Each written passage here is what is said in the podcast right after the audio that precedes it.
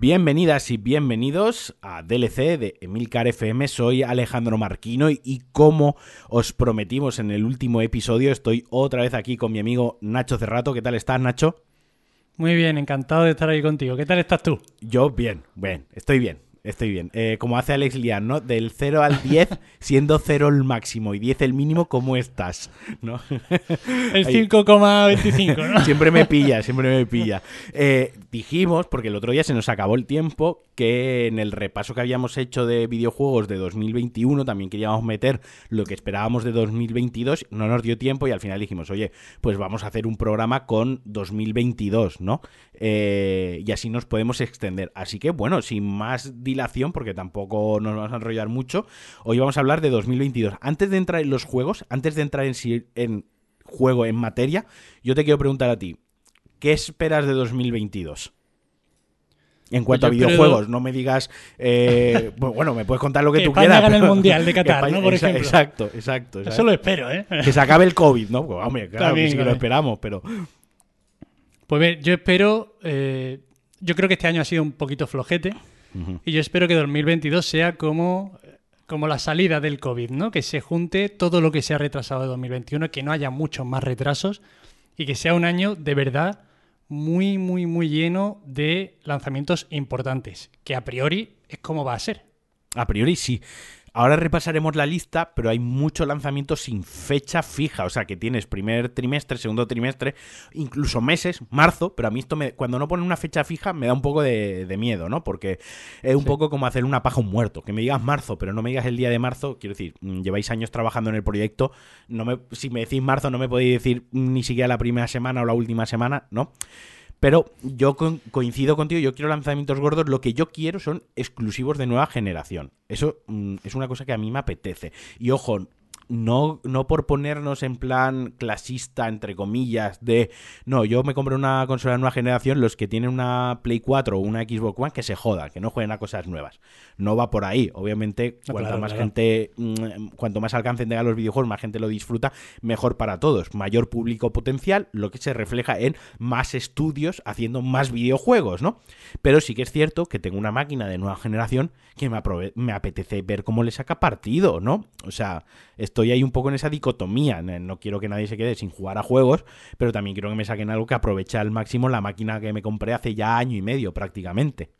No, desde luego. Y vaya, incluso para esa gente que todavía tiene la, la anterior generación, este año que viene, a pesar de que ya va a ser el primer año en el que van a salir, pues, algunos lanzamientos importantes de nueva generación, muchos de ellos van a seguir estando también en la anterior generación.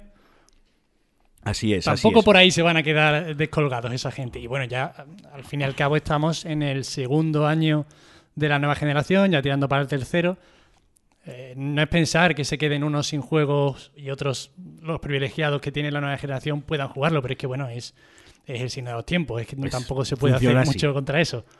¿Crees que en 2022 veremos un servicio similar al de Sony, de- al similar al Game Pass, pero de Sony? Porque ha habido rumores, ha habido rumores y ya no una vez, ha habido rumores en los últimos dos meses varias veces, o sea que tanto va el cántaro a la fuente, ¿no?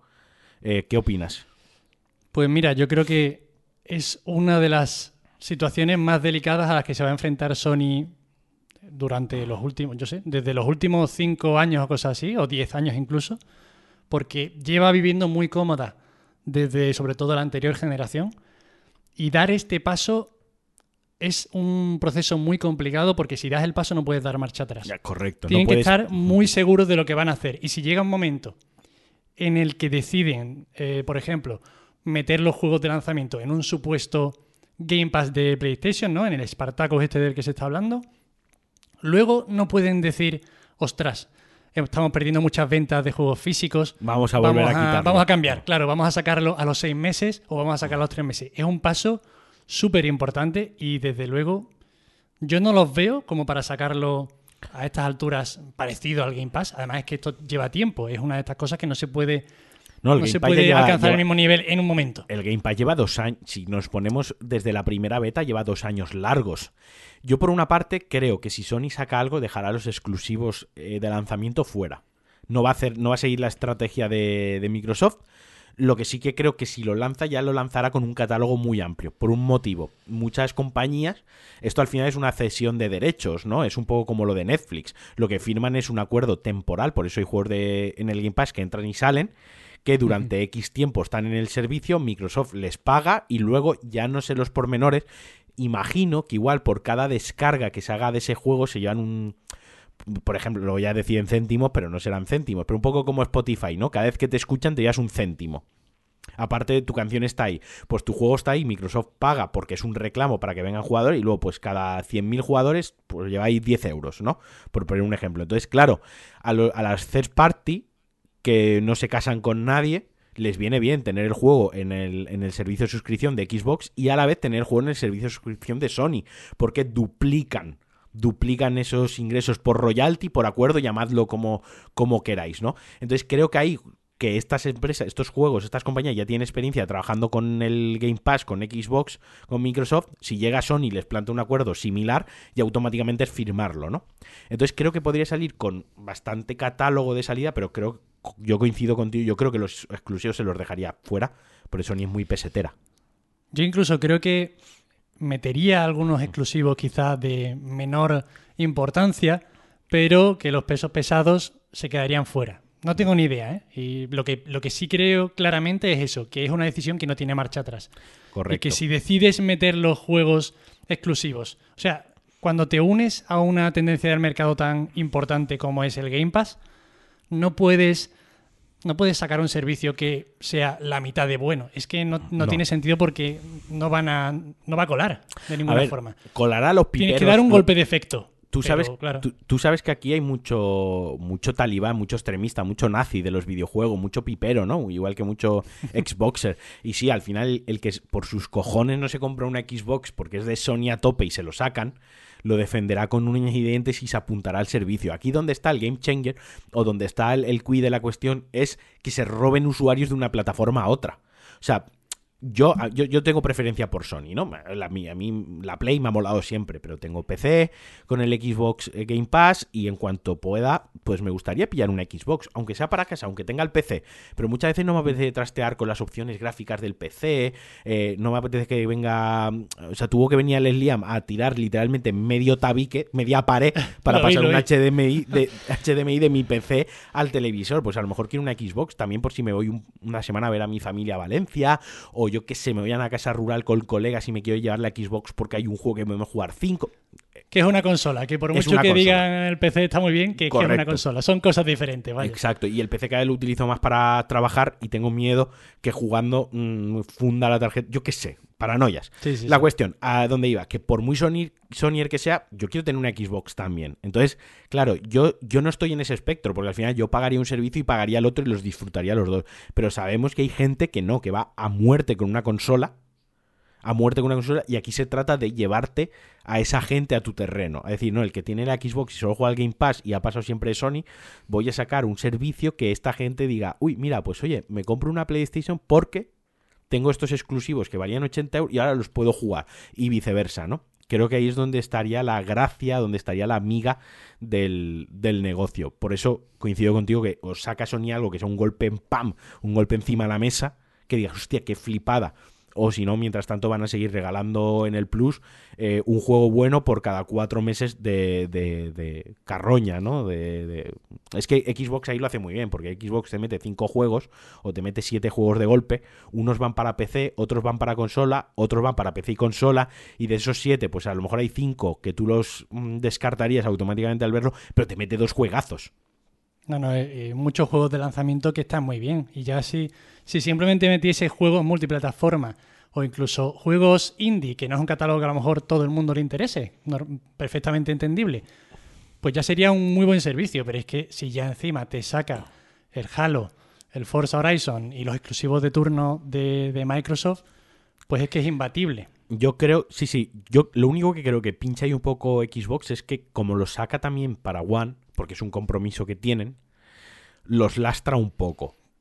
Que ahora diréis, es que PlayStation también lo ha hecho con Forbidden West, ¿no? Por ejemplo, eh, también lo ha hecho con... Sí, sí, pero no lo veo tanto de la misma manera. O sea, los de Xbox tienen que correr en el PC, en Series X, en Series S y tiene que correr también la Xbox One. O sea, tiene que correr un juego en cuatro plataformas diferentes.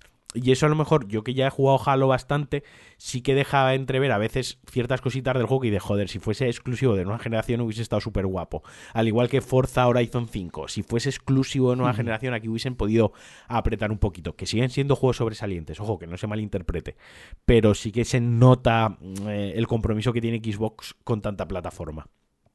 Sí, vaya, yo de hecho eso espero que este año se desmarquen un poquito y se centren más en nueva generación, pero es que se supone bueno, no, lo tengo yo muy claro, si tienen que seguir sacando los que están anunciados para nueva generación todos en, Xbox One S.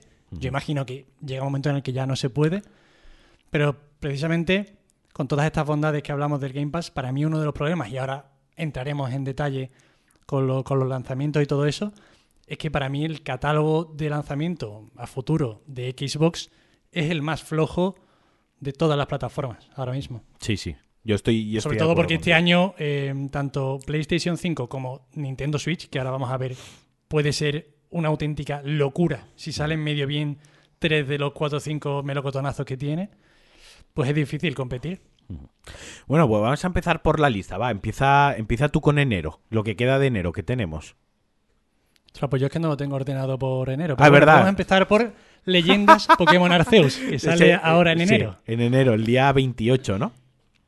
Sí, yo la verdad es que me declaro mm, ya bastante cansado de, de esta compañía, de Pokémon, de Game Freak y de todo esto, porque, porque ilustran perfectamente la Nintendo más cutre, salchichera y desinteresada. O sea, Nintendo te puede hacer una obra maestra o te puede hacer los juegos de Pokémon.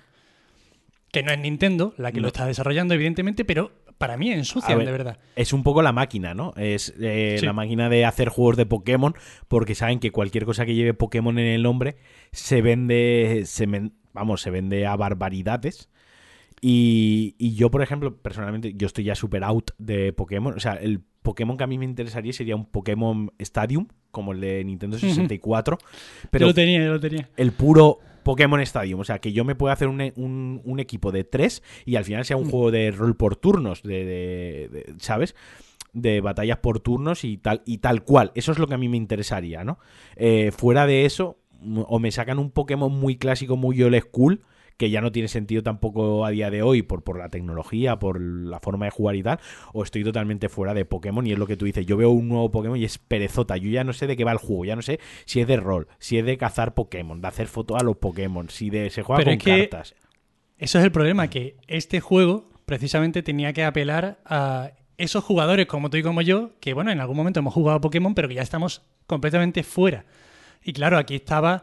es cierto que esto formaba más parte del discurso de la gente y no tanto el de Nintendo, entiendo, o el de Game Freak en este caso. Pero esto tenía que ser el Breath of the Wild de Pokémon. Y esto, es un mundo abierto, tú lo ves, es un mundo abierto y, están los Pokémon por ahí por el, por el bosque y todo eso. Pero es que las diferencias son criminales. Es que tú cuando estás, por ejemplo, la, la gracia de Zelda Breath of the Wild es que si tú estás andando por el mundo y miras a lo lejos a una montaña, te apetece saber qué hay detrás de esa montaña porque es lo suficientemente atractivo, está bien diseñado. Correcto. Tiene un diseño artístico muy bueno y gráficamente es que te apetece verlo, te apetece ver diferentes fotogramas y diferentes paisajes. Pero tú ves los trailers del Pokémon Leyendas Arceus y a mí no me entra ninguna gana de explorar. No, no, no, no, yo, estoy, yo estoy también contigo totalmente. Y, creo que hay falla ¿eh? de, de, concepto básico, ¿sabes? Yo no sé si luego no va a ser tan importante y quizá los fans de Pokémon lo disfruten muchísimo. Probablemente, y venda bien. Pero a mí me falla como ese juego que tenía que atraer a gente que estaba un poquito fuera de, la saga. Sí, sí, estoy totalmente de acuerdo. Ya te digo, me hubiese gustado que fuese más atractivo, más llamativo, como, como tú bien dices, como rollo eh, Zelda Breath of the Wild, en plan, necesito una Switch. Eh, para jugarlo y es una oportunidad desperdiciada. Esto lo tendría que haber desarrollado la propia Nintendo. En plan, mm, esto es el reboot, ¿no? Esto es Pokémon se quedaba, o sea, tenéis el Pokémon clásico y esto es el nuevo Pokémon, el futuro de Pokémon. Juegos súper tocho, muy currados, pero se ha quedado ahí a que aún así esto va a vender una barbaridad, ya te lo Claro, es que probablemente no interese destinar un equipo talentoso de Nintendo a esto porque va a vender una millonada igualmente Y Nintendo ya tiene sus franquicias y, su, y sus juegos donde poner la carne del asador. Y dice, mira, si esta gente eh, nos está haciendo de oro igualmente con, con estos juegos, pues que sigan por ahí. Te- teniendo en cuenta que lanzamientos gordos ya de Switch en todo el año con fecha fijada, creo que no hay, porque Breath of the Wild 2 no tiene fecha fijada, creo, Creo que, que está no. para mitad de año o algo así, pero no tiene fecha fijada, es decir, que este es como el, el lanzamiento gordo de, de este No. año, ¿no? Yo no creo. Yo creo que este lanzamiento. Yo, por ejemplo, veo otros lanzamientos muchísimo más gordos este año. Aparte de Breath of the Wild. Ahora los comentamos si quieres. Vale, ya nos vamos a febrero, ya vamos a avanzar, en- porque creo que en enero no queda nada, nada ya. Creo que en No, enero fe- no febrero es el mes de la locura. El febrero Bueno, es el, el- empieza sí. la locura. Febrero tenemos el 1 de febrero, el Life is Strange Remaster Collection. Quien no haya jugado Life is, Life is Strange es una muy buena oportunidad. Un juego de Dot Not, si no me equivoco, si, si lo he dicho bien. Eh, Una aventura gráfica donde tiene una- un mensaje muy importante, muy bonito. Donde además se juega con la ciencia ficción de una manera bastante, bastante chula. O sea, al final tampoco es una aventura gráfica al uso, es una aventura narrativa, podríamos decir, distribuida por mm, Square Enix y desarrollada por Dotnot, como decía, y esto sale prácticamente en todas las plataformas. Yo tengo la edición especial de PlayStation 4 cuando la sacaron, que era muy chula, y este remaster yo lo, lo recomendaría a cualquier persona que se lo perdiese en su día. Son juegos sencillos en el sentido de que no son exigentes a nivel de acción, que te tienes que saber todos los controles, el mando, o sea, es más narrativo. Son accesibles, sí. Son accesibles y donde el peso está en la, en la narrativa. Yo no sé si has jugado a Life is Strange, no sé si lo jugaste en su día. Yo jugué al primero y me gustó mucho, la verdad, pero no he jugado a los siguientes. No sé si porque llegado al momento no, no me atrajera la propuesta de, de las, de las siguientes entregas, si tampoco gustaron tanto y a lo mejor se me quitaron las ganas o lo que fuera. Pero el primero, la verdad es que me gustó mucho. Y es recomendable, es un juego que no envejece mucho No. y además si le han hecho un repaso gráfico, pues se seguirá viendo bien y sobre todo eso, es muy accesible. No hace falta que seas un jugador que sabe mover cámaras, disparar y saltar y todo a la vez, sino que son juegos que se disfrutan El, empezando con el- este juego por los el tema de, de las secuelas, ¿no? O sea, Dotnot es una compañía que empezó con Remember Me, que es un juego para de Play 3, era un juego de Capcom, que desarrollaron para Capcom, que era una aventura en tercera persona, eh, con saltos, plataformeo, acción y tal, que jugaba con ciertos conceptos de la memoria, del tiempo y demás, bastante chulo. Esto lo llevaron al siguiente nivel con Life is Strange, donde se dejaron totalmente de tonterías de acción en tercera persona y se centraron más en lo que querían contar y en cómo lo querían contar. Por eso eligieron este formato de aventura narrativa, de aventura gráfica, que en un principio además fue distribuido eh, por capítulo, fue de los primeros juegos. De los Mm. primeros juegos, no digo el primero, que se distribuyó de manera en capítulos descargables. Y cuando ya estaba todos los capítulos, se lanzó la Limited Edition física, que es por ejemplo la que tengo yo. Yo me esperé y lo compré. Luego desarrollaron Vampire, que tenía ciertas, ciertas ideas eh, heredadas de Life is Strange. Un juego donde había mucha decisión, mucho diálogo, por esa parte estaba muy guay, pero cuando ya a la parte de la acción se diluía mucho y era bastante flojillo. Es un juego de 6, de 7. Y luego ya llegó Life is Strange 2, otra vez con 5 capítulos y otra vez lanzado con, eh, con una edición física al final. Aquí es donde creo que vino el error, en llamarlo Life is Strange 2 ponerle un 2 detrás. El 1 tenía mucho carácter, tenía mucha identidad propia y ponerle un 2 a la secuela eh, creo que lo mata un poco en el sentido de que deberían haberle puesto otro nombre totalmente diferente, como cuando sacaron hace dos años el Tell, Tell Me Why, ¿no? Ahí sí que se iba por otros derroteros. Es como ponle otro nombre diferente y que Mm. parezca un juego nuevo, porque Life is Strange 2, después de tanto tiempo, con capítulos y tal, lo que tú dices, ya no sé si es que las secuelas no eran tan buenas o no se promocionaron tanto o a la gente no le gustó tanto, ¿no? Eh, y ahora creo que está, ahora creo que tienen en el horno, porque se ha filtrado Life is Strange 3. No lo sé yo. Si iría, yo seguiría por ahí, no lo sé, pero eso ya digo, es una valoración más personal. ¿Qué más? En febrero tenemos Dying Light 2, que este sí que ya el 4 de febrero, y se lo tenemos a la vuelta a la esquina para Xbox One, PlayStation 4, PC, PlayStation 5, Xbox Series XS y Switch. En principio sale en Switch, creo que a través de la nube. Eh, ¿Qué opinas? A la luz de las última, de lo último publicado de Dying Light 2. Bueno, hace poquito que se han metido en un pequeño jardín, en realidad es una tontería porque básicamente se vinieron muy arriba, muy pero que muy arriba diciendo, ¿no? El juego tiene duración, tiene una duración de 500 horas, podéis invertir en él 500 horas. La gente dijo, bueno, mira, va a jugar 500 horas eh, Un tu juego de prima, ¿no? zombies, tu puta madre, ¿no? Exactamente. Entonces ya como que se relajaron y dijeron, bueno, no, mira, son 20 horas de la campaña principal. Bueno, una cosa normal, un juego lar- larguillo, pero normal. 80 horas con la secundaria.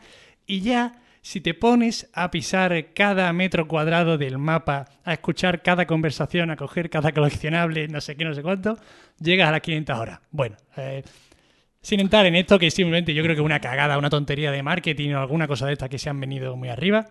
El juego yo creo que puede estar bien. Es cierto que ha tenido un desarrollo muy, pero que muy complicado. Sí, sí. Que han pegado reinicio, que han hacen bastante, bueno, hace, hace no mucho se comentaba que el juego era un desastre y que no había nada montado después de, varios, de bastante tiempo de desarrollo.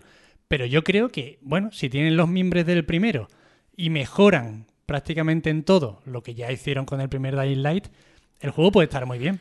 Yo creo que va a pinchar, fíjate, yo creo que va a pinchar en el combate. Hmm. Yo creo que es un juego que va a ser más grande, más bonito, más repleto, un mundo abierto mucho más lleno de vida, que va a tener muchas, de, muchas conversaciones. El ciclo día y noche sí que va a estar todavía más diferenciado, porque por lo que vi en el anterior, mm, yo lo contaba en Pulsa Start, eh, cuando llegaba la noche, los zombies se volvían en zombies basados. Eran zombies basados. Se le ponían los ojos rojos, el zombie estaba basado y tú estabas cursado. Porque iban a por ti en plan. Y a mí eso me da un miedo de la hostia, ¿no? Entonces ahora han introducido una cosa que es, por ejemplo, si tienes que ir a lootear una tienda porque necesitas una cuchilla, un generador, una batería, si vas por el día no encontrarás zombies, pero o encontrarás muy pocos zombies, pero te, te, encontrarás enemigos humanos, ¿no? Bastantes enemigos humanos. Pero si vas por la noche que no habrá enemigos humanos, habrá mucho zombie. Entonces tú ahí puedes elegir qué prefieres, a enfrentarte a una cosa o la otra, ¿no? Creo que en este aspecto sí que va a avanzar bastante el juego, pero creo que el, el aspecto de combate en primera persona... El, el, problema es que cuando vas a diseñar un combate en primera persona, cuerpo a cuerpo, es bastante complicado. Quiero decir, la primera persona funciona muy bien para el shooter, pero cuando tienes que hacer un cuerpo a cuerpo que ya te estás muy pegado a tu rival, tienes que esquivar, tienes que bloquear toda la zona de impacto, ¿no? Eh, ahí se rompe un poco, ¿no? Espero que no, espero que no, pero yo no sé si le iban a poner combate cuerpo a cuerpo hubiese preferido en tercera persona, pero claro, entiendo que la seña identidad del juego es el parkour sí. en primera persona también sí. y que no le iban a dar ese giro tan tan drástico. Yo creo que va a pinchar por ahí. Dicho esto, lo que comentabas tú, a ver, el problema que yo le he visto a la campaña esta de marketing, entre comillas, de publicitarlo, es el mensaje de cuanto más mejor. Que ya sabemos mm. que en los videojuegos eso no se cumple. No siempre se cumple. O sea, no necesito que dure 100 horas el juego, ni 500. Es que ni las tengo siquiera. Si hace dos días estaba diciendo que no tengo ganas de jugar a videojuegos, me estás pidiendo que juegue 500 horas que me persigan zombies. Pero estamos locos o qué? Si a mí me dan miedo los juegos de zombies. Y publicitarlo así, de esa manera, promocionarlo de más y mejor, yo creo que es equivocado. ¿No? O sea, se deberían centrar más en las. Se deberían haber centrado más en las novedades jugables, en ciertas mecánicas, en ciertos guiños, en cosas curiosas que se puede hacer, en lugar de decir, no, es que de aquí hay, aquí hay como ir andando de tal sitio a Madrid. Pues, pues ok. Sí, eso decían. Pues ok, verdad. ¿Sabes? Sí, eh, no, es que no, no, tiene más sentido porque no habla bien de tu juego, o sea, no habla bien de la compañía de ninguna forma, porque de, de, base es imposible que ninguna empresa en el mundo pueda hacer un juego con 500 horas de duración. Ni Rockstar, tardando 10 años en desarrollar una cosa, va a hacer un juego de 500 horas. Es No. absurdo. Entonces, de base ya sabes que es mentira. Y si es verdad, tiene que ser el juego, tiene que dilatar las horas de una forma tan criminal Claro. que, vamos a ver, es que no tiene sentido. Mira, las 500 horas me las recortas, me das 6 horas de campaña buena y las otras eh, 494 Ya me la para ti, grillo. amigo. Pero sí. En DLC, si quieres. A ver, pero si The Witcher 3, que es un juego titánico, enorme, en realidad si te pones bien a no perder tiempo, es decir, hacer campaña, aunque hagas secundaria y tal, pues se te puede ir a unas 300 horas, no sé, mira, lo voy a mirar mientras lo hablamos en How No, Long- tiene que ser larguete. El de Witcher Eh, tiene que ser largo, sí. Sí, pero es un juego que es súper completo, súper profundo, que... Bueno, eh, que, que destaca de hecho porque las secundarias no daban vergüenza ajena. no, no a eran- mí me no eras mucho un eso. No eras un recadero de mierda.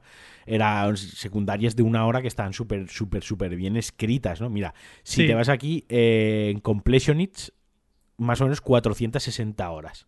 Claro. con los DLCs incluidos. Estamos hablando que es The Witcher con dos DLCs, etc, etc, que se está yendo a las 460 horas. Y eso es quien lo haya acabado. O sea, que ni siquiera llegas a las 500 horas. O sea, me parece muy muy aventurado, Ah, muy osado, ¿no? Los, los datos. Es absurdo. que- que- De- es absurdo, es absurdo. Es absurdo. Y aparte que no quiero tantas horas de tensión con zombies persiguiéndome, yo qué sé.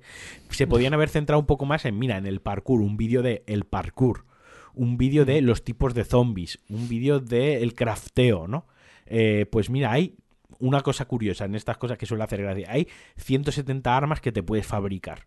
Por ejemplo, pues dijo, joder, cuánta variedad de armas, ¿no? Hay 27 tipos de zombies. Cosas así, tío, pero no me digas hay 500 horas de juego, aunque luego y luego recule y diga, no, la historia principal son 20. Y digas, coño, y las otras 480 de diferencia, ¿de dónde las habéis sacado? No, y que además es que incluso, aunque esos números tengan más, más sentido, los números en realidad no significan nada, porque si te dice que hay 27 zombies diferentes, pero 20 de ellos son prácticamente iguales, solo que uno tiene una gorra para el lado, el otro tiene eh, una parta coja, un arma es un palo con un pincho, otra arma es un palo con dos pinchos, ¿sabes? No tiene sentido. Sí, sí, no, no, tiene sentido y no habla bien de lo que estáis haciendo, porque si tú estás diseñando sistemas jugables que sean interesantes, coño, promociona eso, no promociones tantas cosas. Un número de no sé qué, es que no, no tiene por qué significar nada. No, no, totalmente de acuerdo. ¿Qué más tenemos en febrero? A ver, que estoy mirando por aquí la chuleta. Pues mira, yo, por pasar Dale, dale. rápidamente por encima Sí, de, este, por, ejem- por ejemplificar también un poco con lo de Spartacus, sale Sifu el Sí. día siguiente de Dying Light para PlayStation 5, Play 4 y PC. Y creo, por ejemplo, que este es un tipo de juego que de alguna forma medio apadrina Sony y que colaría como juego que entraría de, de- de lanzamiento en ese supuesto Game Pass de Sony. Correcto. Es un juego menor, que tiene buena pinta, un beat'em up con, con unos gráficos así como un poquito cartoon, pero que parece ser que el combate está bastante bien hecho. Y no es un lanzamiento súper importante, pero sabes lo que te digo, ¿no? Yo creo que este tipo de juegos así, que está Sony detrás, el Kena, por ejemplo, y el Kena tiene unos valores de producción Tochísimo. bueno, tiene una, tiene, un- tiene una pinta, sobre todo, tochísima. Porque luego no es, un no es un estudio gigantesco el que lo has hecho y encima es el primer juego de ese estudio. Pero ese tipo de juegos los veo muy, muy precisos para ese tipo de sistema. No el God of War, por ejemplo, ¿sabes? El- además, Sifu que sale a precio reducido, que sale a 40 euros, o sea, que es carne, si no... Si no es carne de un servicio de suscripción, es carne del plus dentro de medio año. Quiero decir, es un juego. Es un juego que realmente es limitado en el gameplay, en el sentido de que es un beat'em up muy al uso. Es decir, solo puedes. Es, avanz- es un yo contra el barrio. Vas avanzando y pegándote. Cada vez que mueres, te haces más viejo, que es la, la, la gracia, que la, la novedad que han introducido, ¿no? Pero al final y al cabo es un beat'em up de estar en una sala con cuatro enemigos y coger una mesa, esquivar, pegar, hacer un, un combo finish cuando llenas la barra de especial y avanzar a la siguiente sala. A mí me gustan mucho los Yo contra el barrio, o sea, son juegos que disfruto mucho por su sencillez, que al final es un beat'em up de avanzar y pegar, avanzar y pegar, tampoco me, me exigen mucho.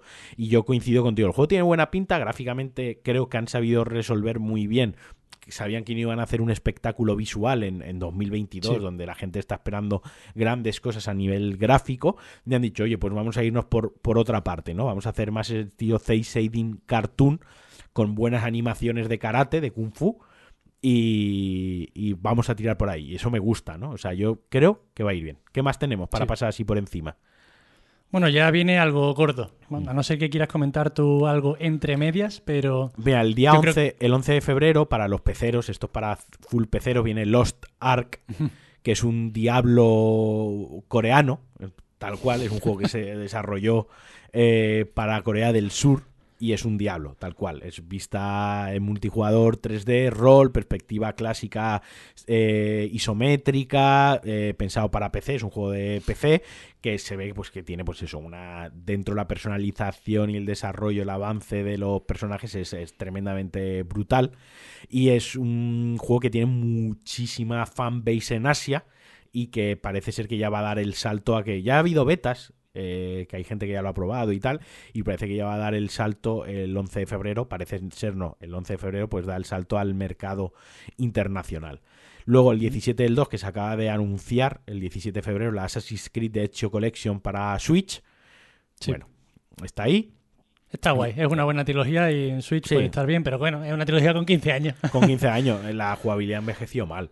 La de jugabilidad. Y sobre todo. Sí, no, yo es que hace mucho tiempo que no, no lo tengo, no lo tengo, lo tengo del recuerdo maravilloso Claro, y pues- no he querido volver Pues por, que por eso ahí, mismo, Que ¿sabes? se, que se quede ahí. La Sí, no, historia que se es quede ahí. buenísima, la historia siendo, sigue siendo buenísima. Si quieres refrescar la historia, te pones en YouTube un vídeo de la historia. Las cinemáticas, sí, la sí, sí. cinemática, pero es que si habéis jugado los últimos tres Assassin's Creed, que sí que tienen una jugabilidad bastante guay a nivel de jugable, eh, estos se quedan bastante atrás. Luego, muy rapidito, que yo este sí que lo jugaré, sacaré tiempo para jugarlo, del de King of Fighter 15. A mí me gusta mucho el género de la lucha, lo he dicho en todos los podcasts, así que este al menos lo probaré, porque de King of Fighter me gusta, quiero ver hacia dónde avanza. Y muy rapidito también, el 17 de febrero, Total War Warhammer 3. O sea, han encontrado un filón, tío, en los juegos de Warhammer que funcionan de puta madre.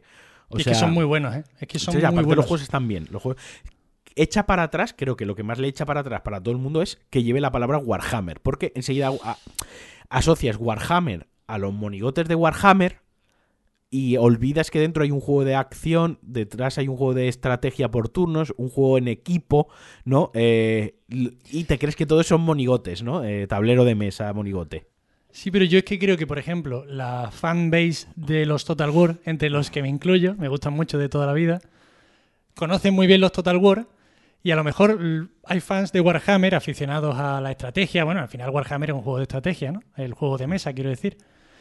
Que si ven Warhammer, a lo mejor no controlan que es un Total War, pero en cuanto vean una- un gameplay con los ejércitos tan numerosos que se ven en pantalla, que son es la gracia de los, es la seña de sí, identidad sí. de los Total War, ¿no?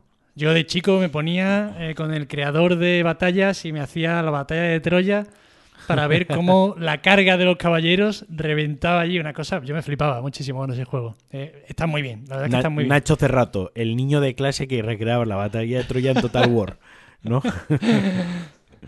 Y el Total War, bueno, están haciendo muy buenos juegos. Todos los que sacan son buenos, de verdad lo digo. O sea, si os gusta Warhammer o si os gustan los juegos de estrategia, que en realidad hace quizá 15 o 20 años tenían mucha más fama. Los Warcraft, por ejemplo, que luego ya Warcraft se pasó al, al MMO, pero antiguamente eran juegos de estrategia. Qué guay, Yo creo que es de las Warcraft 3, pocas compañías. Claro, es un ¿Cuántas juegazo horas, tremendo. Histórico, vaya. Y, y los, los juegos de- los juegos de estrategia no están tan de moda ahora mismo, pero si hay gente a la que le gustasen en su momento las batallitas con ejércitos y cosas así, estos son espectaculares. Tanto estos de Warhammer, si os gusta un estilo así más de fantasía, como, pues, si os interesa, eh, yo qué sé, la guerra de Troya, el Total War Troya, el Total War El Rome. Rome, el Rome El está muy bien, ¿no? Brutales. O sea, eh, sí, sí, sí, están muy bien. Todos están muy bien. Ya. Luego está el Three Kingdoms, creo, ¿no? El Britannia, bueno, o sea, la Arena, o sea, hay un montón. Hay de todo, y de, y de- y de samuráis y cosas así, o sea, es brutal. Sí, sí, sí. Hay para mucho. todos los gustos, y todos son buenos, ¿eh? de verdad os lo digo, todos. A mí me gustan, pero se me dan mal. O sea, honestamente, yo no sería un gran general en una batalla. A mí se me dan mal los juegos de estrategia también, te lo juro, pero aún así es que me encantan. Yo en una batalla yo se me daría bien, eh, se me daría mejor eh, ir con el caballo con la espada a pegar turras que tener que pensar por qué parte del campo de batalla se pegan las turras, la verdad, o sea, honestamente.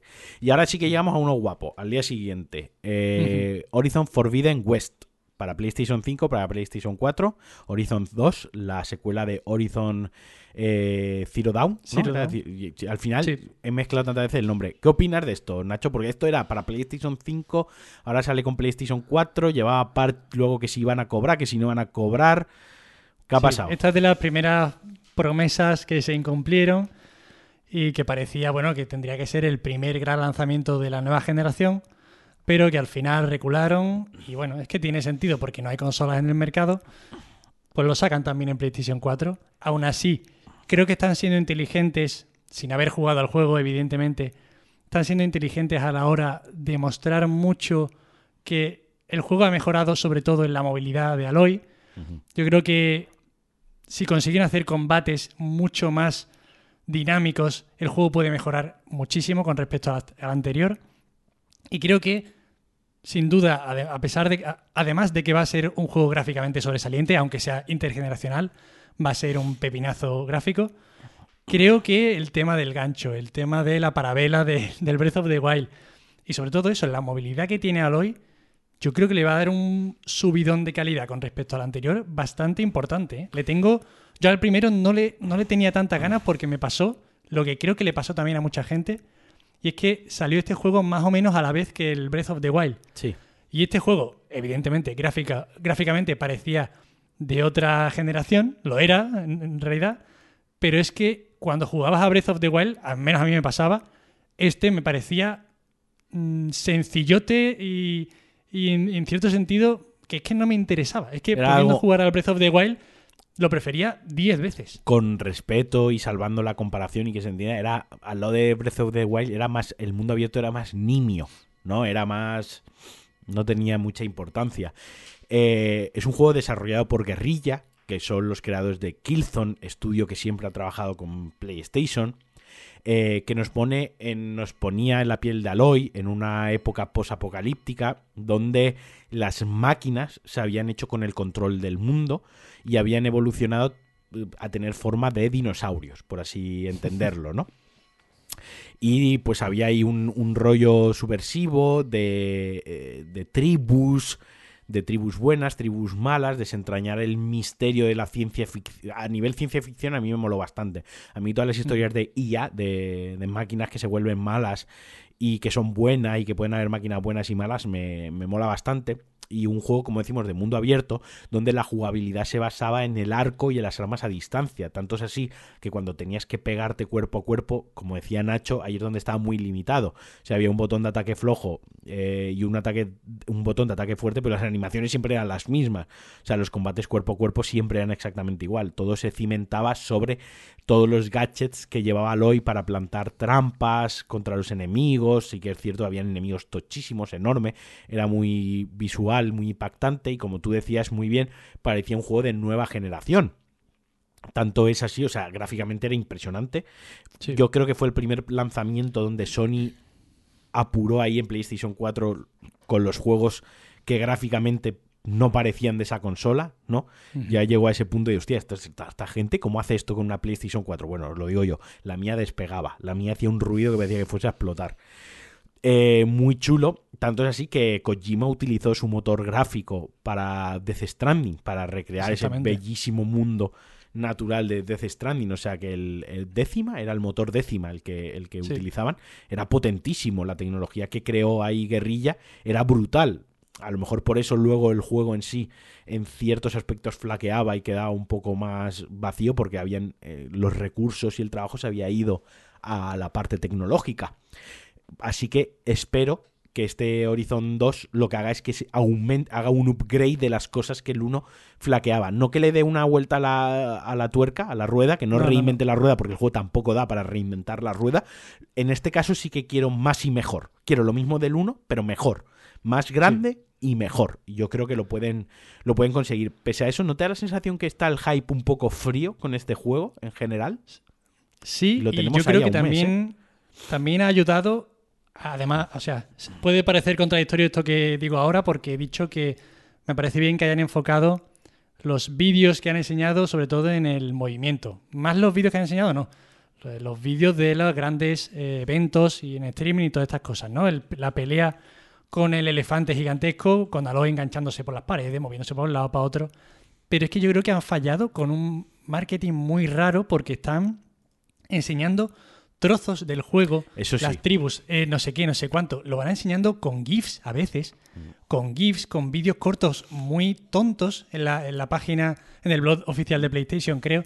Una forma muy rara que yo creo que si hubiesen sido un poquito, no sé, más breves, eso es decir, sacar un par de vídeos muy impactantes, que pueden hacerlo perfectamente, el combate con el elefante es muy chulo, pues quizá la gente no estaría como, no sé, es que, es que estamos viendo mucho Horizon Zero Dawn, Horizon, Horizon Forbidden West, antes de que salga, pero mucho de ello en GIFs Es que feos, no mala es compresión. Tendrían, me da la sensación que han querido enfocarlo un poco como a hacer Rockstar con sus juegos, en plan Red Dead Redemption 2, la caza, y te meten un vídeo de tres minutos explicando la caza.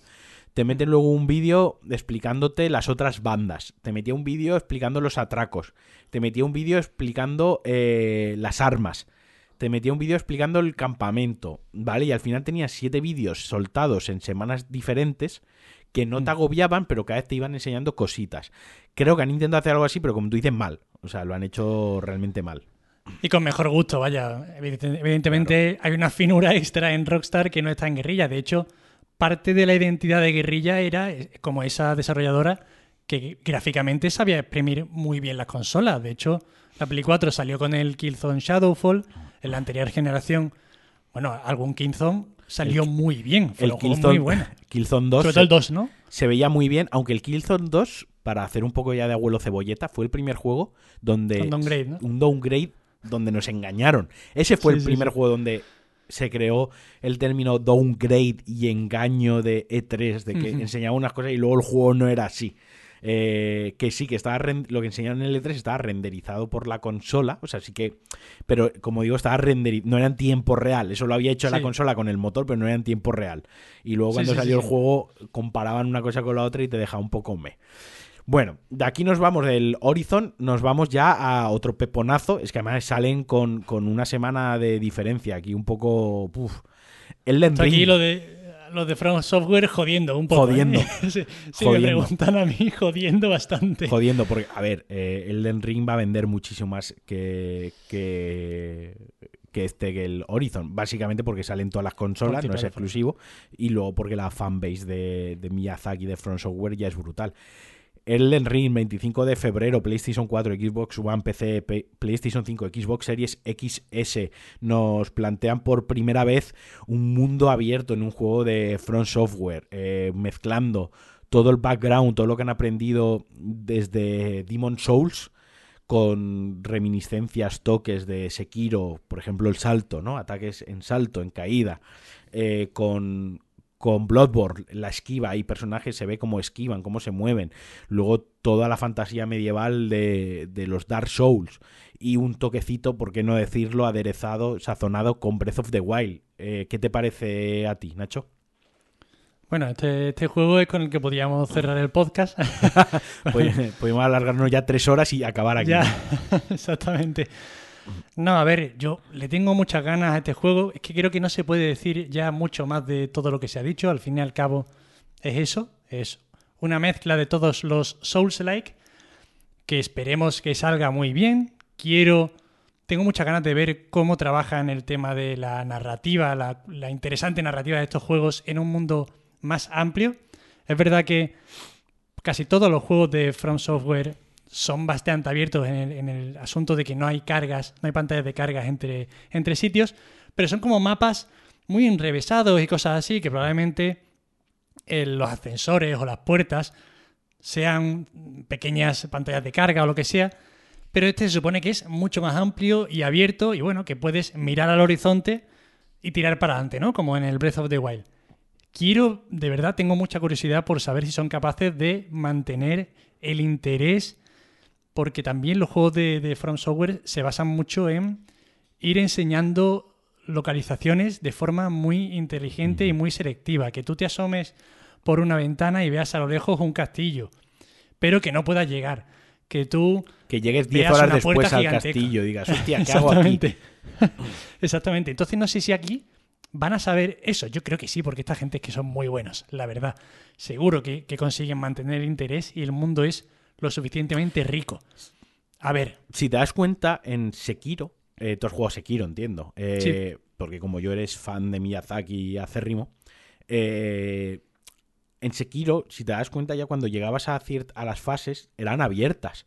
Era, sin ser un mundo abierto, lo que eran los subniveles, era llegabas al castillo y era súper abierto. Lo podías hacer por la izquierda, peleándote contra los tíos estos de los tejados y hacer una ruta, o podías ir por bajo, luchando contra los enemigos que tenías bajo y subir la torre por dentro contra más enemigos. Eh, podías usar más el sigilo, enfrentarte de una manera más directa. O sea, como que Sí, sí, tontearon sí. un poco con el. Cuando llegas a la fase esta de la carpa gigante del lago, que está todo inundado, lo mismo. Podías irte a la zona de la izquierda y ahí recoger algo, pero no era obligatorio. Te podías ir directamente hacia la zona derecha. No, Eh, no era como Bloodborne o Dark Souls que tienen zonas optativas, pero para llegar a esa zona tienes que desviarte del camino principal, recorrer pues un bosquecito y llegabas a la zona optativa, ¿no?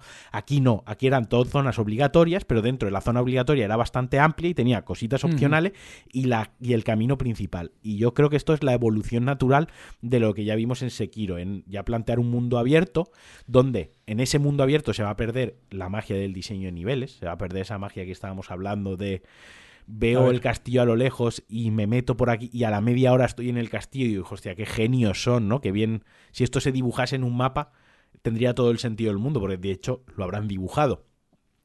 Eso se va a perder, donde creo que va a tener un diseño de niveles guapo y donde van a apretar mucho, va a ser dentro de las mazmorras. Entiéndase, mazmorras como un castillo, como una catacumba, como un bosque, ¿no? Lo que vendría a ser las mazmorras de un Zelda, al uso. Es tu mundo abierto y las mazmorras. Ahí es donde creo que van a dar todo su potencial. Eh, yo confío en el juego. Espero que en PlayStation 5 y en Xbox Series X ya haga un poquitín uso de la nueva generación en el sentido no de gráficos, porque un juego de Front Software destaca por los gráficos y por el diseño artístico. Lo que sí que espero que la nueva generación sean juegos más estables, con un mejor rendimiento. Eso es lo que sí que le pido no le pido que tenga los mayores, la mejor iluminación, ray tracing y toda su putísima parafernalia. Lo que sí que pido que el juego vaya a 60 frames a la 1080 y que siempre vaya eso, que no tenga entre un pantano, porque tenemos claro que va a haber un pantano, va a haber una zona asquerosa, ponzoñosa de veneno. Y que ahí el juego no me caiga a 25 frames, como pasa incluso en Bloodborne, ¿sabes? Es, lo que le pido es eso. Yo espero que eso ya lo hayamos dejado atrás, la verdad.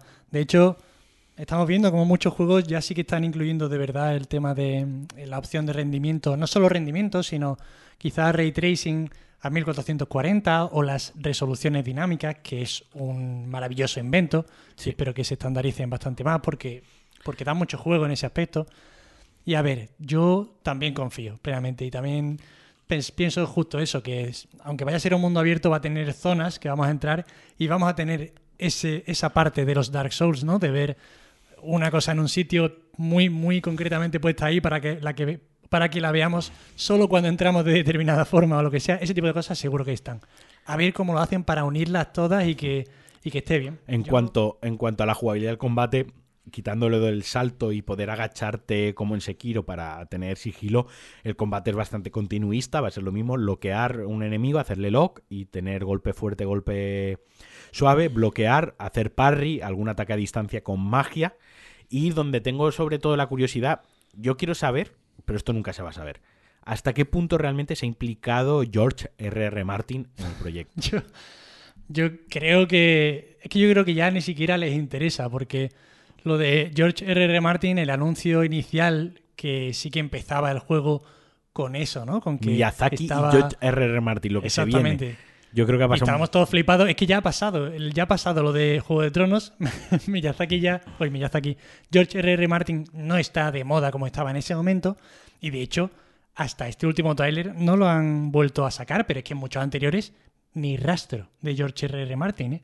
Ni rastro. Yo creo que bueno, eso que daría unas pinceladas de la, de la construcción de la mitología, del universo. Es que cuando se anunció. Poco más. Cuando se anunció, el juego era un juego de Miyazaki y George R. R. Martin, ¿no? En plan, mano a mano. Y conforme fue evolucionando y se fue conociendo información, incluso George R. R. Martin, que es un bocas, porque este hombre es un genio, pero también es un bocas, cosa que no está reñida, eh, ya empezó a decir que él, bueno, que él no había escrito el juego, que él había ayudado al world building este, ¿no? El world building, hacer sí, sí, sí. a enriquecer, o sea, que el mundo se lo había planteado Miyazaki y él lo que había hecho ha sido enriquecerlo, enriquecerlo, pero que no lo había escrito él como tal. Claro, ahí ya te entra un poco el bajón, no por no por nada, no porque Miyazaki no sepa escribir, que es mejor que George R. R. Martin, por supuestísimo, no es porque no sepa escribir, sino porque tú esperas una cosa y al final acaba siendo otra, ¿no?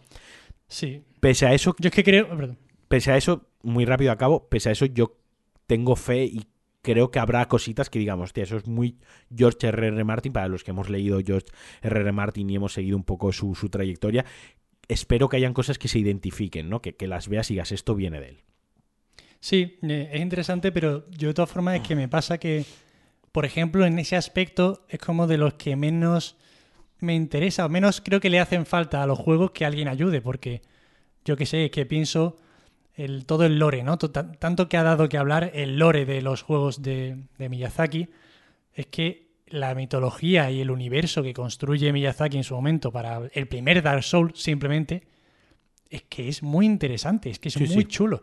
Es que te puedes tirar, bueno, y con el Bloodborne, que hay un libro que tú y yo nos hemos leído ansiosamente, además de seguro habernos tragado miles de vídeos y, y entrevistas e historias, ¿no? Porque De- es que son ya de se por sí, llama, el se tío llama se le de, da muy bien eso. De Pale, ¿cómo era? De Pale. De Pale Blood Hunt. de eso. Es que yo en inglés Sí, sí, sí. me defiendo regular con los nombres.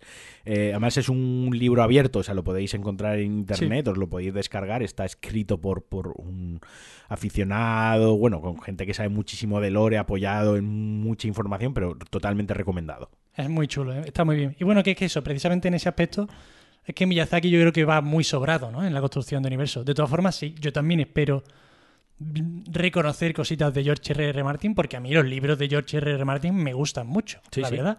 No, no, como escritor Entonces, es muy bueno.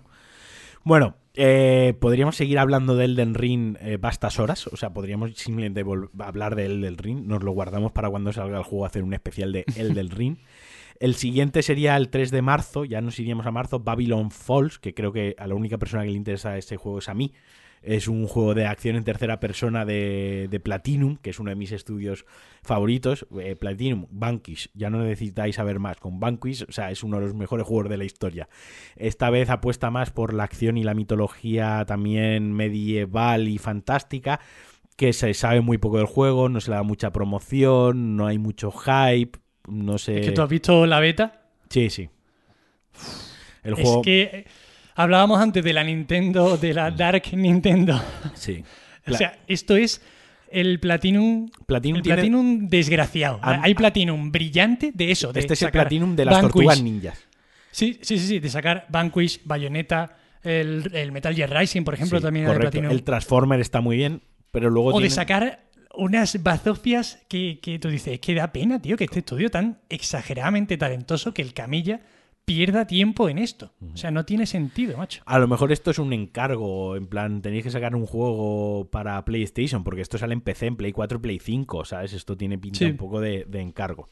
Luego, marzo, Gran Turismo 7, PlayStation 5, PlayStation 4, séptima entrega de la saga de conducción, quizás una de las sagas más veteranas, más longevas, con mayores fans y que más gente ha enganchado a la conducción virtual, ¿no? Eh, vendrá con ray tracing, vendrá con los interiores súper detallados, resolución de nada, o sea, todas las cosas que se pueden esperar de un lanzamiento como este eh, para PlayStation 5 y PlayStation 4. Yo solo espero que después de que esta gente se cargase a Drive Club y a su estudio, eh, con presiones internas a Sony, en plan de cómo puede ser que Drive Club sea un juego tan bueno si aquí los que hacemos juegos de conducción buenos para PlayStation somos nosotros. Sony, acaba con esta gente, ¿no? Solo espero que saquen un buen juego. No faltaría más. Yo no soy especialmente fan ¿eh? de Gran Turismo. No sé si a ti te gusta. Yo jugué en su momento a, lo- a los de Play 2, pero luego es que no he jugado casi nunca a juegos de coches. Sí, es verdad que ya te digo, a los primeros le eché mucho tiempo, pero llevo muchos años desconectado de este tipo de juegos. Aún así, yo creo que este va a contentar muchísimo a los fans de la saga y quizá pues se lleve también a algunos que lo prueben ahora. Yo creo que es un juego bastante de, de eso, de nicho, porque quizá no es el más espectacular.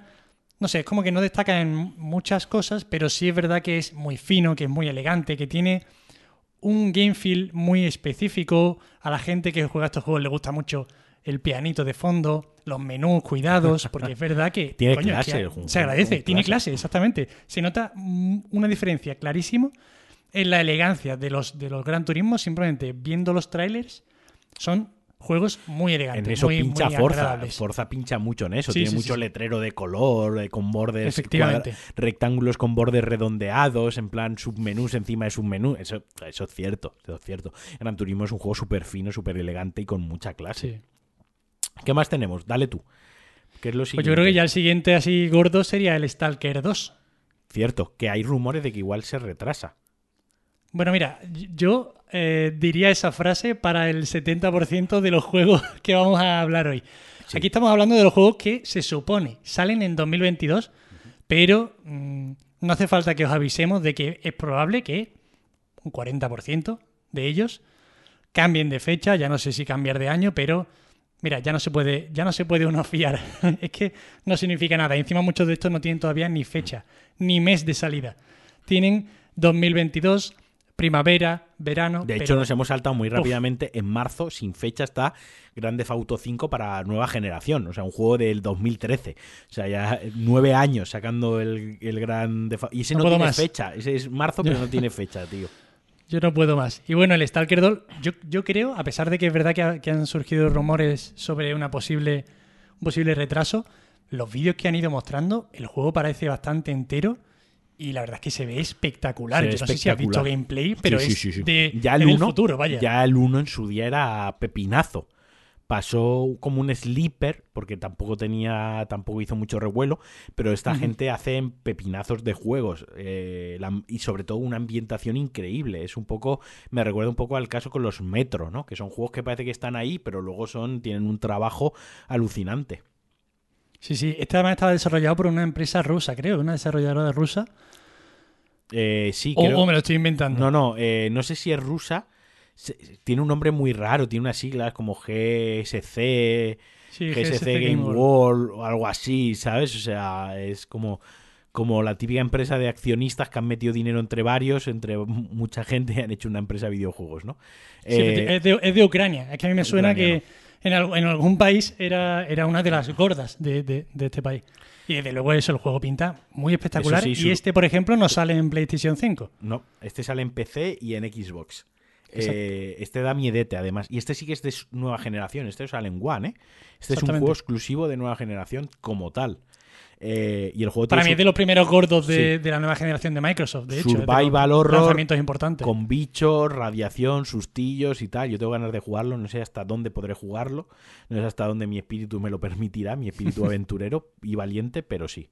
Eh, Pero es recomendable de verdad que veáis sí. un vídeo de los gameplays porque de verdad impacta. O sea, se ve muy, pero que muy espectacular, ¿eh?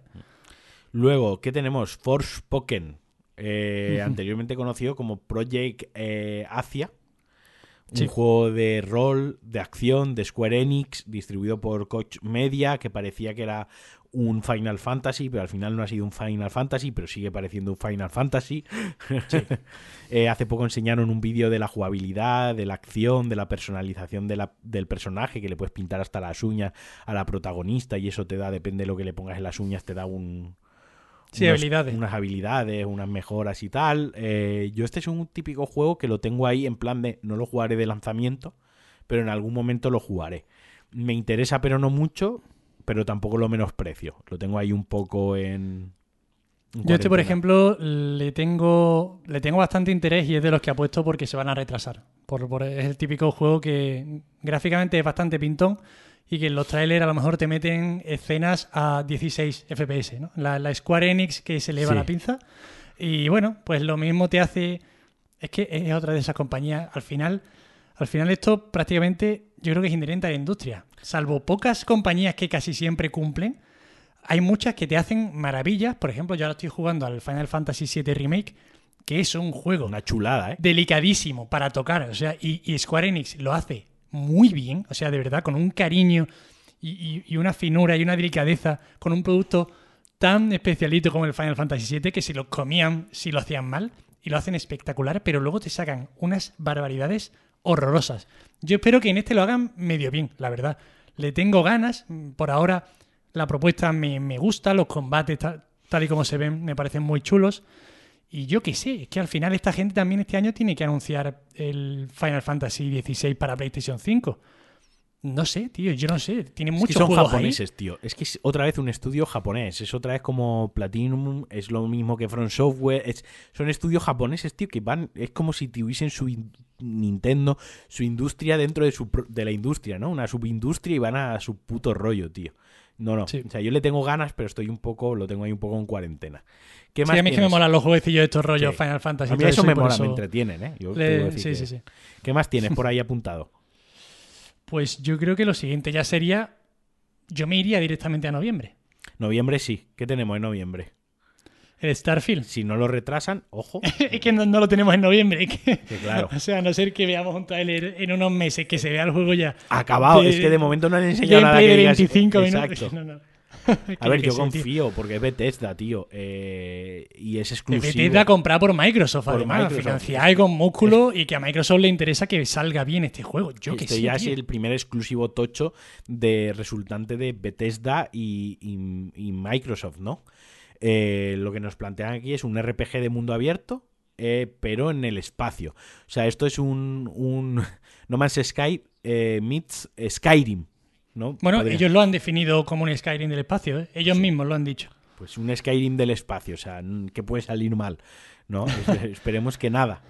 A ver, es que este, aquí, por ejemplo, no se pueden permitir pinchar, creo yo, más por... Bueno, más, más no, es que tanto Bethesda con el Fallout 4 no salió también como, como pensaban, como, como debería haber salido, y no se les puede de nuevo asociar a Fallout a un 76. juego lleno de bugs, por ejemplo. O bueno, entonces, entre que Bethesda se juega mucho y que yo creo que también Microsoft se juega mucho, eh, delicado este lanzamiento, si no sale bien, debería además salir ya en 2022 y a ver qué pasa. Yo espero de verdad que salga bien, porque puede ser un juego muy bueno. Yo a mí es verdad hype, que ¿eh?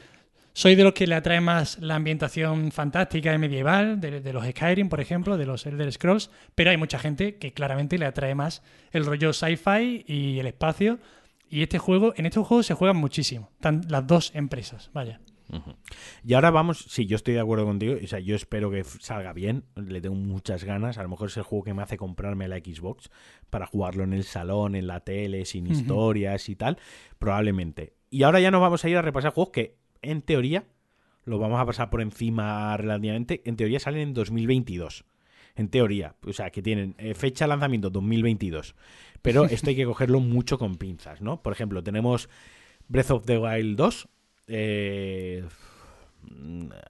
es que, ¿qué decir de Breath of the Wild 2? Quiero Claro, decir, claro, es otro del que no se puede decir mucho más de hablando del juego anterior, del Breath of the Wild. Se ha dicho, se ha hablado y se ha escrito todo. Es una obra maestra. Pues Está ya, forma parte de la historia de los videojuegos, ya es un pilar fundamental de la cultura de los videojuegos, es un juego que perdurará para siempre. Este Breath of the Wild 2 yo no creo que lo llegue a superar en el sentido de, lo que decíamos, de no inventar la rueda.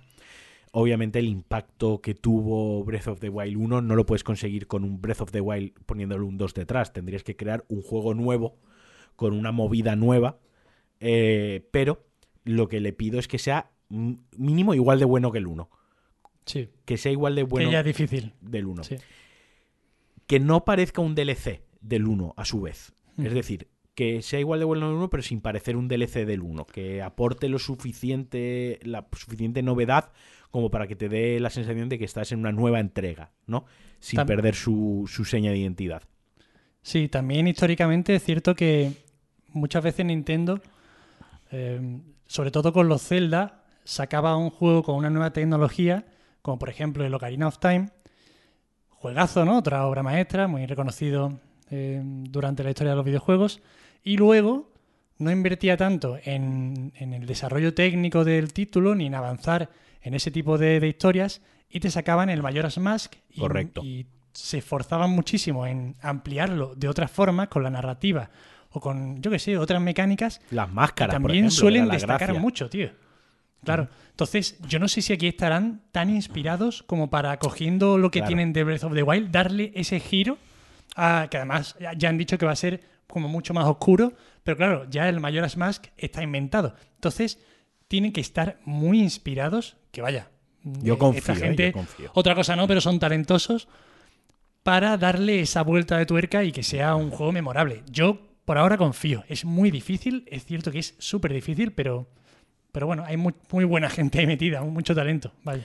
Otro para Switch que llega a lo largo de 2022, exclusivos Bayonetta 3, desarrollado por Platinum Games, y esto es lo que a mí me hace pensar que Babylon Falls no va a salir bien, porque Babylon Falls lo está llevando el equipo B, porque el equipo A está con. Bayonetta. Con Bayonetta tampoco pueden fallar, tiene una fanbase enorme, es un exclusivo de Switch, aquí se juegan mucho porque esto va a vender como churros, porque en Switch todo vende como churros, porque no hay muchos juegos que se lancen, pero sí que se la juegan en, en cuanto en tanto a cuidar y, y honrar la memoria de la, de la saga, ¿no? Yo creo que Eh, se la juega Platinum, de hecho. sí, sí, vaya. más que Nintendo, se la juega Platinum, Sí, sí, sí. como la caen con esto se hunden ya totalmente. Sí.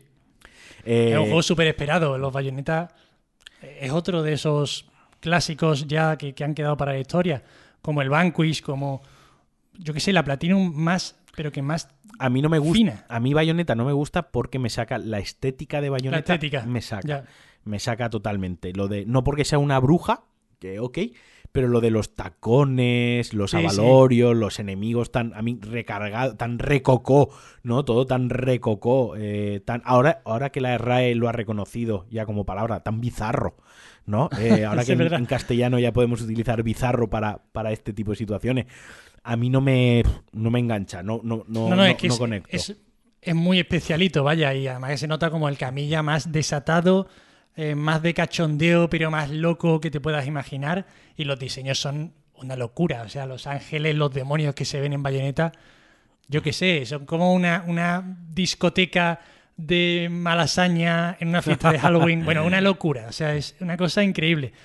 Yo, este creo que va a salir muy bien. Vaya, los, el Bayonetta 2 salió espectacular y ya lo tenían difícil. Es cierto que son juegos que, como no te entre por los ojos, es Es complicado. Y ya os digo, es este, este tipo de juegos que a lo mejor ver un, ves un tráiler o, o escuchas a la gente hablar de él y no lo pruebas y no entiendes bien por qué la gente habla también de ese juego. Correcto. Pero es de esos que cuando lo tienes en, cuando tienes los el mando en la mano, se siente tan fino y pulido como de verdad muy, pero que muy pocos juegos en la industria. Es ese punto extra de finura que solo lo consiguen unos estudios, vaya, elegidos. De Es un poco una lo que cosa- me recuerda, lo estás diciendo y me está yendo a la cabeza un poco el Metal Gear Solid 5, que tendrá sus miles de defectos en cuanto a la historia, la narrativa, en lo que hizo Kojima, que está feo, que está mal, de no acabar el juego. Pero en el gameplay, lo que es manejar el monigote y disparar y hacerla, era perfecto, o sea, era perfecto. O sea, pocos juegos se controlan tan bien como, como ese que juego. con el ejemplo que das, precisamente, lo que consiguen algunos juegos de, de verdad hacer que te olvides que estás en el sofá sentado jugando. Por ejemplo, la fase de Metal Gear Solid que te infiltras en la base con el control tan perfecto de ese juego, mirando para todos lados, agachándote, moviéndote. Eso lo consiguen muy pocos juegos. Y Bayonetta, cuando estás combatiendo, es todo tan fluido y tan perfecto. El sonido, la música, todo juega tan en conjunto para que la experiencia sea clavada y perfecta. De verdad, eso, son Yo juegos impresionantes. Estoy jugando el Red Dead Redemption 2, como comentaba, a ratos, ¿no? Y, por ejemplo, lo que quiso hacer eh, Rockstar, que es que le introdujo un poquitín de input lag al, al mando, a los controles. No lo sabía. Sí, sí, o sea, tú le das a la derecha y tarda como un microsegundo en girarse a la derecha, ¿no? Eso está hecho adrede. Eso está hecho adrede por parte de Rockstar porque estás en el oeste, ¿no? O sea, no eres un héroe de acción, eres un vaquero y quería que el juego se sintiese pesado. O sea, se- Pesado, ¿no? to- tosco en el sentido de que el oeste era tosco y el juego es pesado, en plan de apuntar un revólver a... el- los revólveres no eran las armas más fiables con mayor puntería de algunos sí, pero por lo general pues, pues tampoco era que apuntar un revólver sea complicado, ¿no? O sea, mm, traslada muy bien el hecho de que no eres un mega tirador, no eres un robot que dispara y tiene la mejor puntería del mundo. ¿No? Sino que estás apuntando un revólver a un enemigo que está a 30 metros y probablemente los dos primeros tiros no le pegues, como pasaba en las películas del Sí. oeste, que necesites 4, 5, 6 disparos para pegarle. Eso lo, lo- lo traslada muy bien.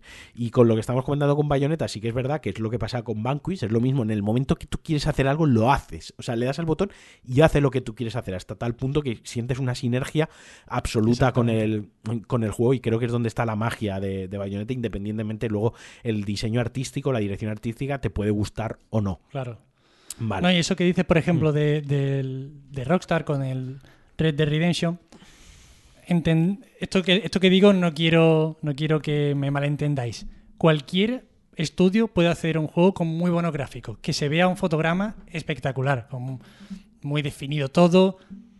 Eso está muy bien. Pero lo que es muy difícil, por ejemplo, es lo que tú dices, aplicarle peso que tú sientas que tu personaje pesa. Y yo veo dos ejemplos muy claros, como dos juegos muy buenos de estudios importantes, pero con una gran diferencia, como por ejemplo son el de Witcher 3 Ujú. Y un juego de Rockstar cualquiera, por ejemplo el Red Dead Redemption. Cuando tú mueves el personaje hacia un lado, en The Witcher 3 parece que no pesa, parece que es un muñeco, que va para adelante. En, del- en Red Dead Redemption el personaje es que siente perfectamente el peso del personaje. en que cuando frenas tarda en frenarse porque Cuando corres te cansas adelante. tú de darle al botón y notas el, su fatiga es tu fatiga. Como venga, Y corre ese más, punto venga. extra, sí, sí, sí, ese punto extra es muy difícil de conseguir. No tiene nada que ver con los gráficos. No, Aplicarle peso a una animación 3D, eso ya es The Witcher otro mundo. fallaba en todo eso, en que los combates parecía que flotabas, que volabas, ¿no? Que los te movías muy rápido, izquierda, derecha. Sobre todo un- andando, yo lo recuerdo sobre todo andando. Un tío que lleva una armadura pesadísima con dos espaldas a, dos espadas a la espalda y, y demás. Bueno, de Bayonetta ya así rápidamente tenemos God of War Ragnarok también, que en teoría sale este año. Eh, para PlayStation 4, para PlayStation 5. En este tengo, me duele mucho decirlo, tengo poca fe. No sé, hay algo que me da mala vibra en este juego. Me da que esto sí que va a ser un... Se va a sentir como un DLC del primero.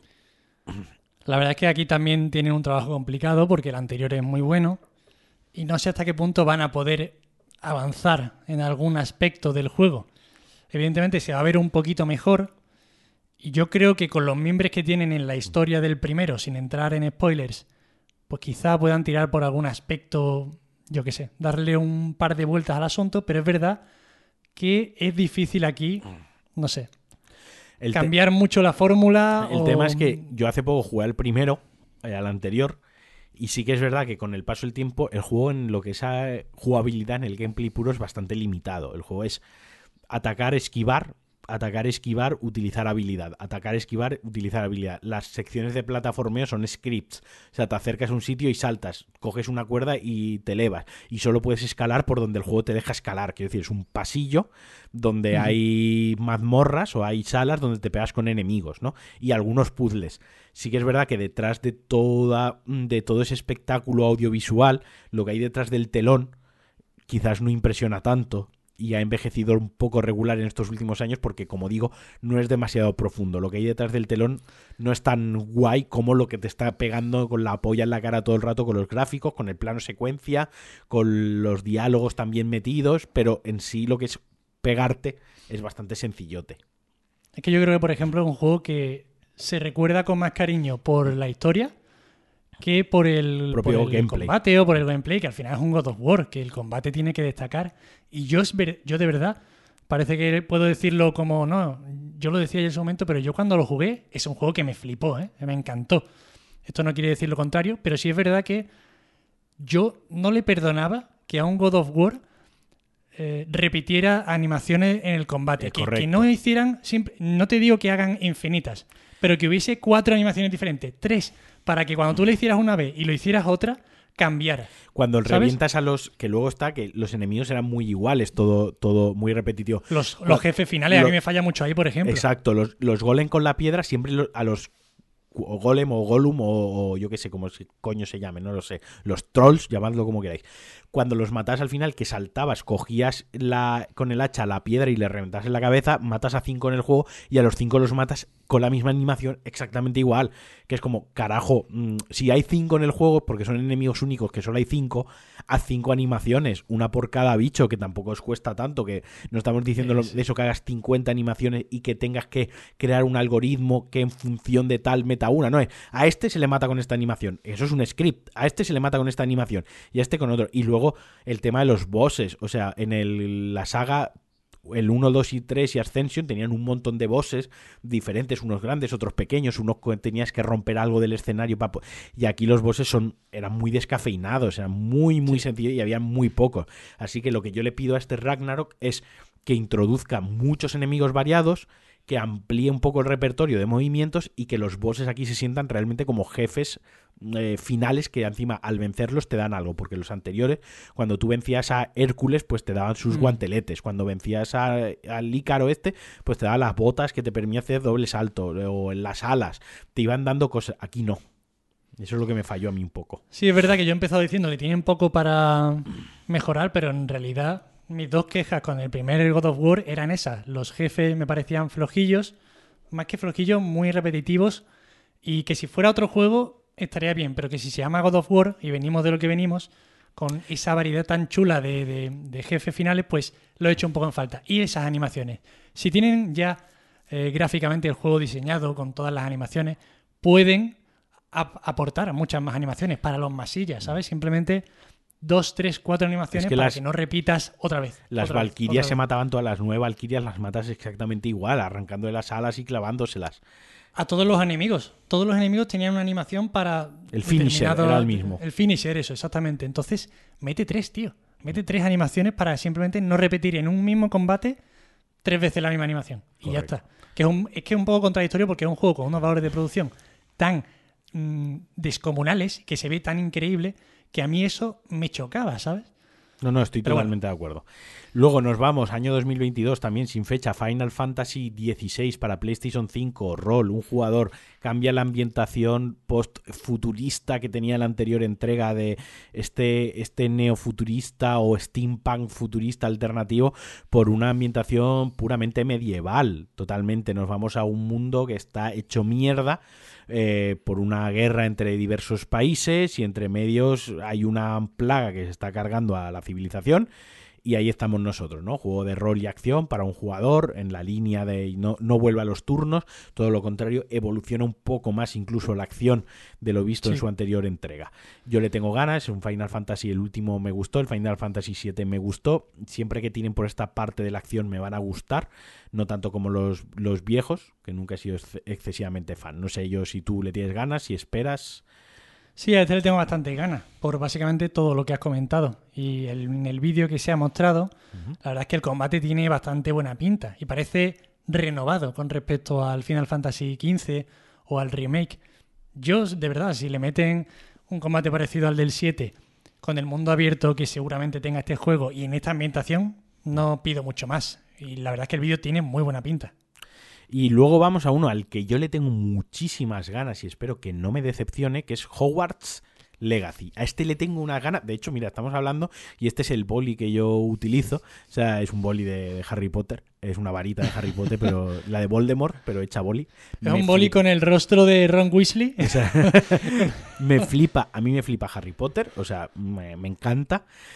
Quiero un juego de Harry Potter bien hecho. O sea, esto lo lleva a cabo Warner Bros. Games y Avalanche. O sea, Avalanche son los tíos que hicieron Mad Max, un juego súper infravalorado. Un juego que está muy bien, que con la licencia que tenían, los recursos que le dieron y el dinero, los medios y tal, hicieron algo muy solvente. Y esto puede molar mucho. Rol, acción, aventura en tercera persona, siglo XIX. Eh, exploraré, habla- habrá mundo abierto, habrá cierta parte de exploración, eh, mucha personalización para nuestro personaje, eh, pociones, hechizos y, y luego un misterio que pasará en Hogwarts, ¿no? Porque la gracia de esto es que además estamos en Hogwarts. A mí este es de los que me da un miedo importante. Mm. Yo también soy muy fan, sobre todo eso del universo Harry Potter, no tanto de Harry Potter, eh, de los personajes y todo eso, sino del universo que crean, ¿no? Es riquísimo y una pasada. Y a mí lo que me pasa con este juego, para empezar eso, le tengo muchas ganas y creo que no se sabe de qué va. O sea, si tú ves el último tráiler, hay varios juegos Sí, en ese tráiler. Y, y a mí me, eso me genera mucha tensión, sinceramente. Evidentemente, si hacen un juego de mundo abierto, pues yo qué sé, con sus misioncillas y... No sé, es que no sé cómo lo van a hacer. No son nada claros con lo que están proponiendo. Y a mí me da un miedo que te cagas. Espero que salga bien, porque a este le tengo muchas ganas. Lleva muchos años, además, esperándose este título. Pero ya te digo, a mí me da un mal rollo y un tufillo Yo- de, de no yo- saber exactamente qué juego es que me tira para atrás. Yo confío, ¿no? Porque Warner Bros. Recordemos que han sido los que nos han traído durante muchos años eh, la saga Arkham de Batman, que estaba, que estaba guay. Como digo, luego se marcaron, se marcaron este Mad Max, que también molaba. También son los creadores de Just Cause, que son juegos que tienen su nicho divertidos y tal. Eh, creo que Rage, eh, si no me equivoco, son los responsables del reboot de Rage. A lo mejor aquí estoy columpiando, pero me suena que son lo- los responsables o estuvieron implicados en el, en el tema de Rage. Un estudio más sueco, europeo, como DICE, o sea, hacen relativamente buenos juegos. Mira, sí, Rage 2, ahora que lo estaba buscando, Rage 2, Just Coast, eh, Mad Max, es decir, si nos vamos a su Renegade Ops, si nos vamos Pero a su es que, es que currículum, no tiene mal currículum el estudio. Es que tengo una mala noticia. ¿Cuál? Una muy mala noticia. Porque a mí es que me pasó esto justo hace un mes o cosa así mirando, mirando información sobre este juego. Hay dos estudios que se llaman Ah, Avalancha o vale. Avalanche. Vale, y eso vale. es que ahora me estoy acordando de por qué también me daba mal rollo. Porque este no es el de Mad Max, por ejemplo. Este solo ha hecho encargos del estilo Disney Infinity, Chicken Little, Vale, Ace vale, in vale. Action. ¿Sabes? Entonces, esto es lo que a mí me dio oh, pavor, sinceramente. Vale, vale, pues aquí estaba columpiando yo, pues menos mal, pues ahora sí que me dejas un poco más frío, ¿eh? La verdad. Es que me suena que me pasó exactamente lo mismo, de que estaba mirándolo y de repente me, me extrañaba a mí ver aquí los Disney Infinity, no sé qué, y digo, hostias. Porque los de Avalancha creo que eran los de Just Cause también, sí, sí, Mad Just, Max. Just Cause, Mad Max y ahora The Hunt, estos de caza, y ahora creo y tienen contrabanda ahí en la recámara para dentro de un par de años, que es uno un jugador multijugador y, y, y demás. Pues eso. Bueno. Un poquito de mal rollo añado a la ecuación, lo siento. A ver en qué queda. De todas formas, yo confío, ¿eh? porque al final Warner Bros. Game está ahí detrás y supongo que le tiene Claro, que tío, dar- yo creo que sí. Espero de verdad. Se juegan mucho, llevan mucho tiempo sin lanzar un juego de Harry Potter. A que ver menos que lo sacan bien, porque es que se hacen de oro si lo hacen bien. Se hacen de oro. Y ya así repasando lo que queda del año, sin irnos ya por menores, pues pasando muy rápido, pues tenemos Ghostwire Tokyo, que es un este juego de acción de Tokio que se enseñó hace un par de tres para PlayStation 5, exclusivo de PlayStation 5. Esto sí que dudo mucho que lo llegamos a ver este año. Este creo que es del creador de The Evil Within. Sí, sí, no sé lo jugaste. Sí, sí. No sé, no sé cómo sabes de este juego, sinceramente, viendo lo que veo, eh, es difícil. Así como a título personal, este año espero un beat'em up, el de las tortugas ninja, el de Reader Revenge, que sale para Play 4, Switch y Xbox One, pero eso ya digo yo, es más nostalgia y que me gusta el género.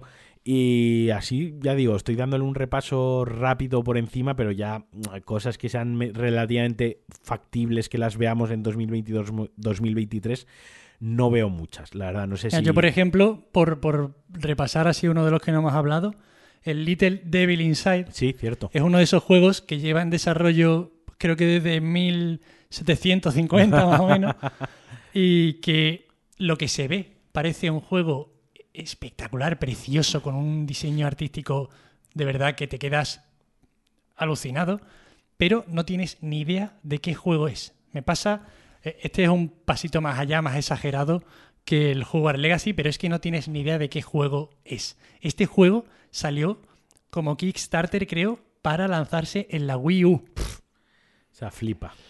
¿Vale? Si veis un vídeo, el último gameplay que se ha publicado, ya os digo que vais a querer jugarlo, porque pinta muy, muy, muy chulo. Pero es otro de esos que tú dices, mira, es que pff, no puedo, no puedo apostar ni 70 céntimos a que vaya a salir bien o a que vaya a salir este año, ¿sabes? Bueno, ya por último creo que también está por ahí el Metal Slug Tactics, que es un Metal Slug eh, rollo Into the Breach, así con, con perspectiva eh, Ese, isométrica. ese le veo buena pinta, ese, Ese sí, a mí me va a gustar. estar chulo. Ese me va a gustar. Ese va a estar chulo, sí, sí. y sí. no sé, y ya si el repaso, creo que te hemos hecho un repaso majo. No sé si quieres añadir algo. ¿Te has dejado algo por Bueno, ahí? Igual me Pues- lo he dejado pues yo. creo que nos hemos dejado uno gordo que yo no daba por hecho que salía en 2022. ¿Cuál? Tampoco va a salir en 2022, ya también os lo digo, pero se supone que el Hellblade 2 está Ah, bueno, para sí. 2022. Puf, Yo le tengo, o sea, pero yo es que ya te digo, yo me lo he saltado directamente. Es como lo del Cyberpunk para PlayStation 5. O sea, eh, son juegos que yo no creo que vayan a salir en 2022, honestamente. Eh, bueno, sí. y el de A Plague Tale también. A ese Plague Tale ese sí que creo que salía. Bueno, hay, hay, hay varios. Hay varios, que- pero es que siguen. Y de Gollum también está el del Señor de los Anillos de Gollum. Ese, pero es que se le veo yo una mala pinta tremenda, ¿eh? al, Sí. de, al de Gollum. No sé, hay cositas, pero ya os digo, eh, yo creo que son cosas que están todavía muy, muy en el aire. Muy en el aire. También está el de Suicide Squad, que también dijeron que era para. Ese también puede ser espectacular si el, de, Ba- sale. el de si Batman este. Gotham Knights. Pero es Sí. que son juegos que son tan.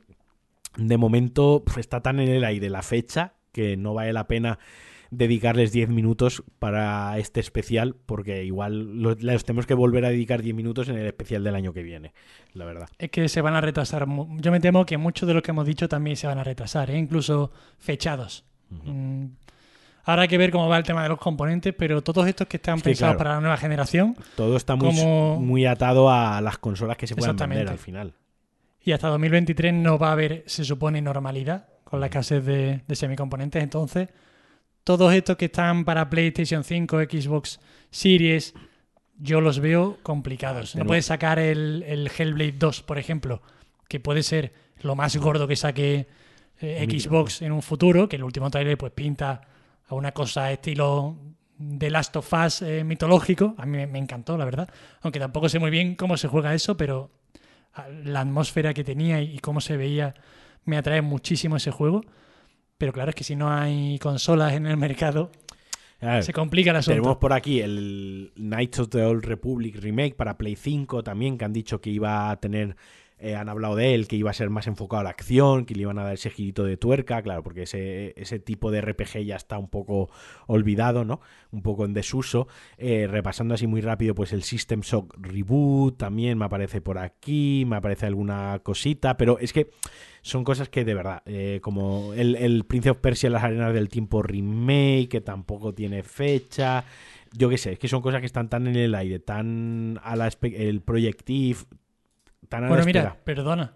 Y otro, otro que probablemente sea un petardazo tremendo va a ser el Splatoon 3.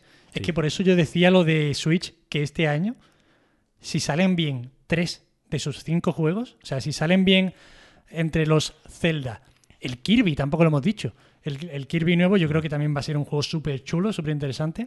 Si salen bien dos o tres de los Kirby, Zelda, el Splatoon 3, que eso va a vender como churros y que es un juegazo espectacular multijugador, de los pocos multijugadores que me gustan. es que eh, con el bayoneta, con no sé qué. No, no, puede ser un, buen año. Bestial para, para Nintendo, pero bestial. Estaría guay que anunciase una consola de nueva generación, pero sí. Eh, Eso. Las consolas no existen, son un estado mental. pues nada, lo vamos a dejar. Se ha quedado una cosita maja, una horita y media, ¿eh? No ha estado nada mal.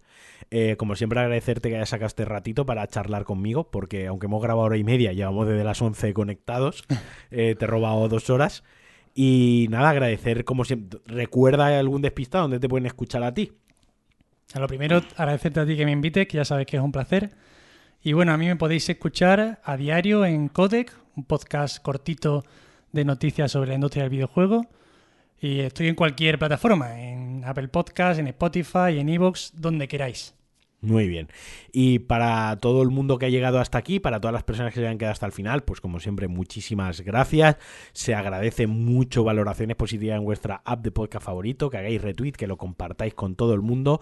Nos podéis seguir tanto a Nacho y a mí en Twitter, en nuestras redes sociales. A mí por lo menos también me podéis seguir por la calle, pero no me deis ningún susto. Y como siempre, un besazo, un abrazo muy fuerte y adiós.